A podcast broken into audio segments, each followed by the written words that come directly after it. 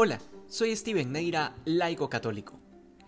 La llamada del Señor es siempre una invitación y a la vez un desafío para nuestra libertad herida por el pecado. El Evangelio de hoy nos habla de ese llamado que hizo el Señor a los apóstoles a seguirle más de cerca.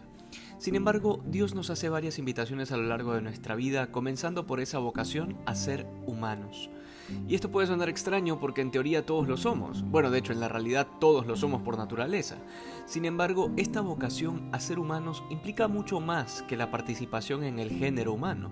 Cada vez que actuamos de forma irracional fallamos en responder a la vocación a ser humanos, porque justamente el uso de la es lo que nos diferencia de los animales pero muchas son las personas que a pesar de ser humanos actúan como seres irracionales, en otras palabras, como animales, guiados completamente por sus instintos, incapaces de frenar sus pasiones y constantemente buscando cómo satisfacer sus necesidades afectivas a como dé lugar.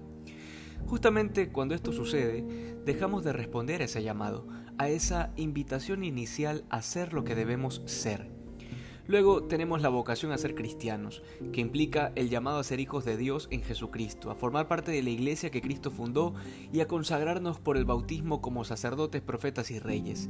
Este es un llamado que implica una gracia inmerecida para la que nadie ha hecho mérito alguno, y sin embargo es una invitación universal a todo ser humano, porque Dios obviamente quiere que todos se salven y lleguen al conocimiento de la verdad. Sin embargo, aunque el agua y las palabras del bautismo nos hacen partícipes de todas estas realidades, es necesario que de nuestra parte exista una respuesta coherente a esta vocación.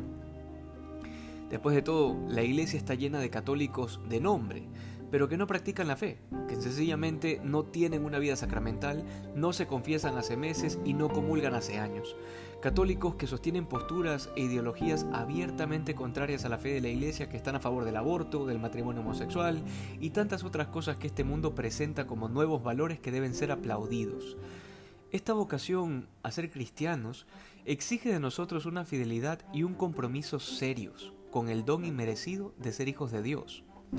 Finalmente, la vocación a ser santos, a configurarnos con Jesucristo plenamente, a ser profundamente felices y esta última vocación se materializa en la iglesia de varias formas, pero generalmente es o dentro de la vida sacerdotal o religiosas o en la vida matrimonial. Son estos caminos particulares que serán a la vez caminos de santificación, que nos harán vivir a plenitud el llamado total de Dios y a la vez nos invitarán a consumir la vida entera en una misión de servicio para Dios, para la iglesia y para el mundo. Esta última vocación es la que nos muestra el Evangelio de hoy con esta llamada que hace el Señor a sus discípulos para luego convertirlos en apóstoles. La pregunta final debería ser, ¿de qué manera estoy respondiendo a estas invitaciones de Dios? Después de todo, de esto depende mi felicidad, no solo en este mundo, sino en la vida eterna.